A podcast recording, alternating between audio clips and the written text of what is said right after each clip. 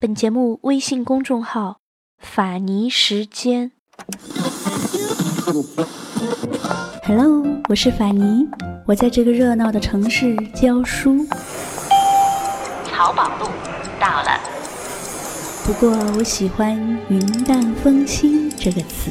如果这个时候窗外有风，我就有了飞的理由。在清淡的时光里行走，在清淡的时光里行走，安静若素，安静若素，笑对烦扰。欢迎收听法尼时间。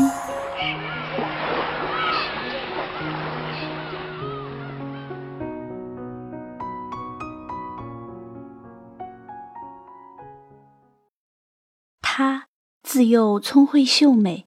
却命途多舛，流落风尘。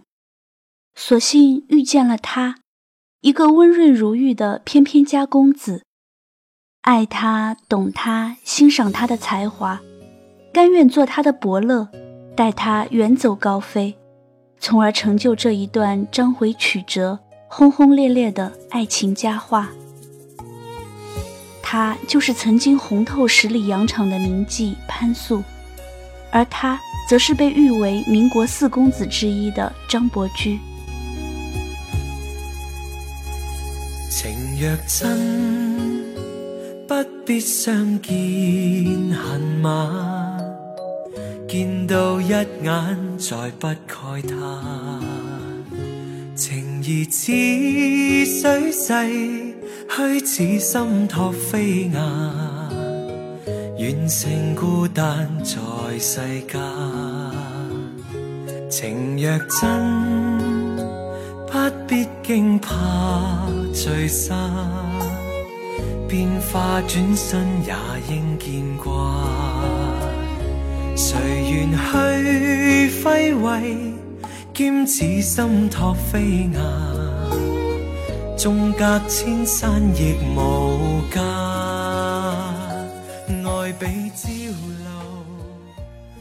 潘素原名潘白琴，字慧素，出身苏州名门，是前清宰相潘世恩的后人。母亲沈桂香也是大家闺秀出身。从潘素七岁开始，便严请名师悉心教导，因此潘素自小行为举止落落大方，音画双绝。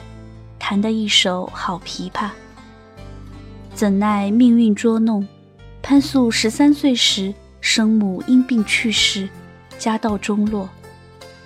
新过门的继母王氏心胸狭窄，在潘素十五岁的时候，以他善弹琵琶为由，设计将他卖到了上海的妓院，自此一代佳人流落风尘。但是佳人就是佳人。坎坷的命运并未遮掩她的光华，即便上海滩美女如云，争奇斗艳，但是潘素的资质和才华在当时仍是一绝。旧上海著名的银行家孙耀东先生曾这样回忆当年的潘素：潘素初来上海，人出落的秀气，谈吐不俗，挥笔成画。于是，在五方杂处、无奇不有的上海滩，曾大红大紫过。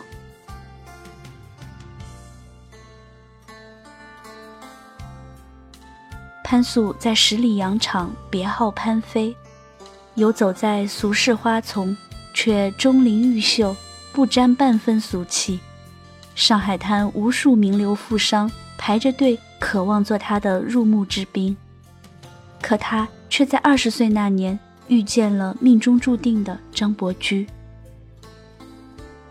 张伯驹是著名的民国四公子之一，他是袁世凯的表侄，北洋军阀元老、中国盐业银行创办人张正芳的儿子，名副其实的京城大少。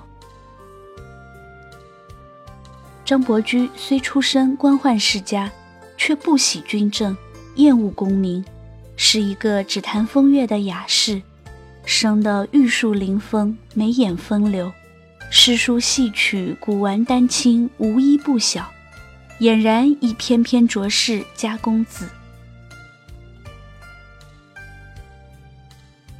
那一年，张伯驹到上海走花界，一见潘素便已钟情，当场便挥笔写就一副对联：“潘步掌中青，十步相成生罗袜。”飞弹塞上曲，千秋胡语入琵琶。”潘素便是张伯驹心中出塞的昭君，一世而独立，而这寥寥几笔。也恰好写入潘素的心坎。他对张伯驹一见倾心，一对才子佳人便这样情定终生了。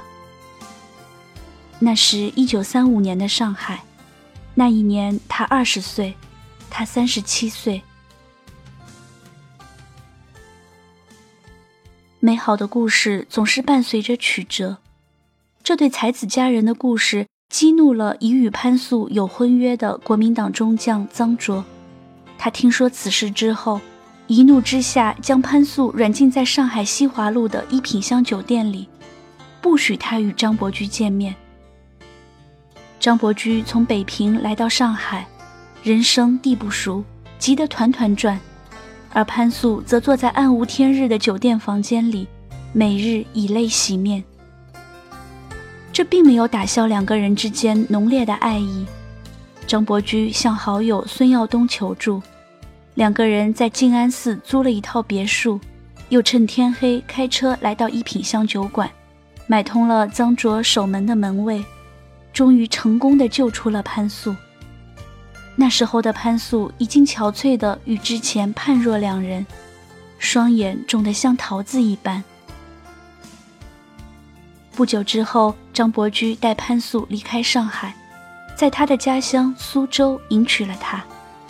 至此，那位名动上海滩的名妓潘飞成为历史，取而代之的是洗尽铅华与张伯驹扶持一生的著名女画家潘素。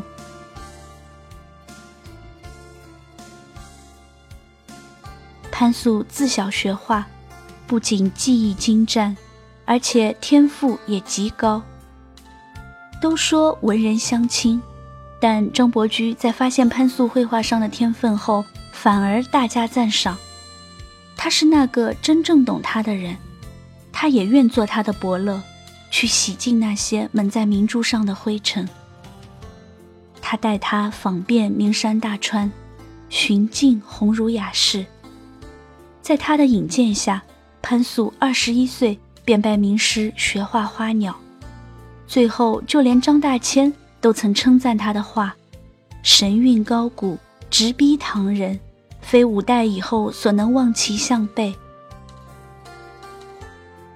新中国成立以后，国家曾经把他的画当作礼物赠送给来访的英国首相撒切尔夫人、美国总统老布什和日本天皇等诸多外国领袖。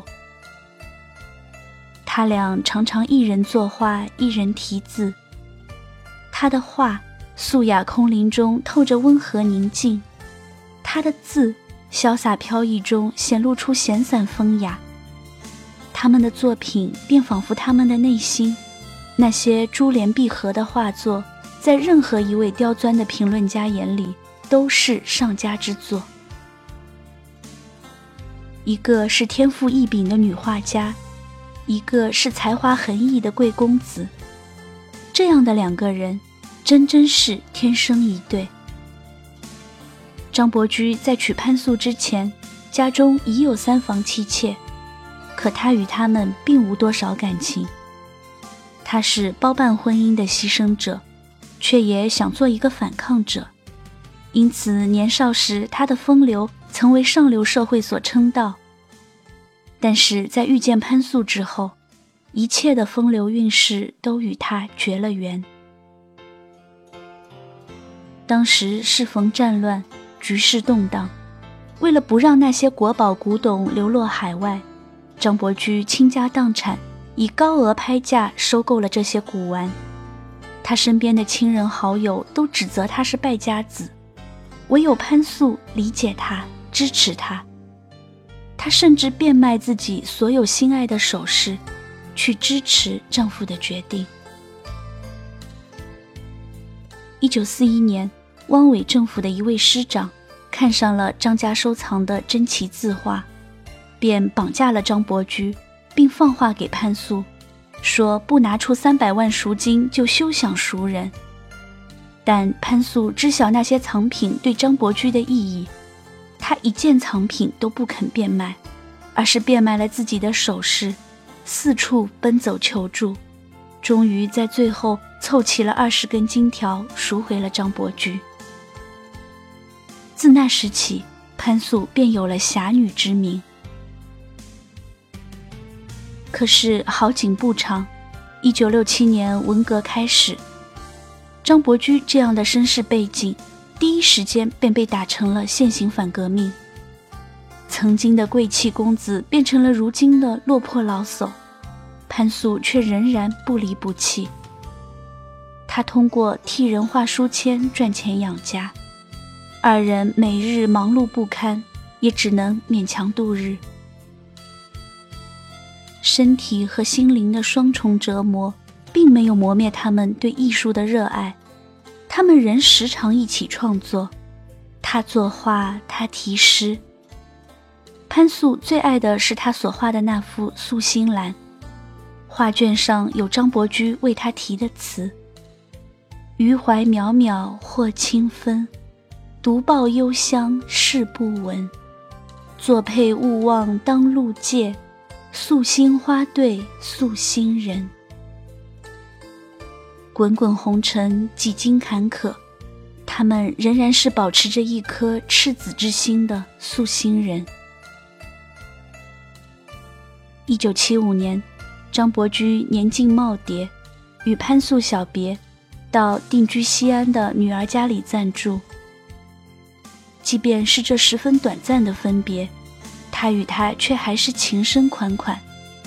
他写了一首《鹊桥仙》给她：“不求朱巧，长安鸠拙，何羡神仙同渡？百年夫妇百年恩，纵沧海。”石田难数，白头共咏黛眉重画，柳暗花明有路。两情一命永相连，从未解，情朝楚暮。那时候，他们的婚姻已经将近五十年，却仍相濡以沫，爱意不减当年。七年后，他去世。再过十年，他也随之而去。最好的爱情是理解，是懂得，更是彼此成全。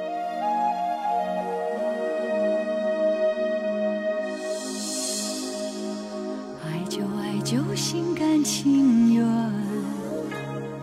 总会难忘现在和以前。谁是谁非都不要亏欠，全心全意，天天年年。爱就好像昙花一现，稍纵就会消失不见。幸福在一线之间，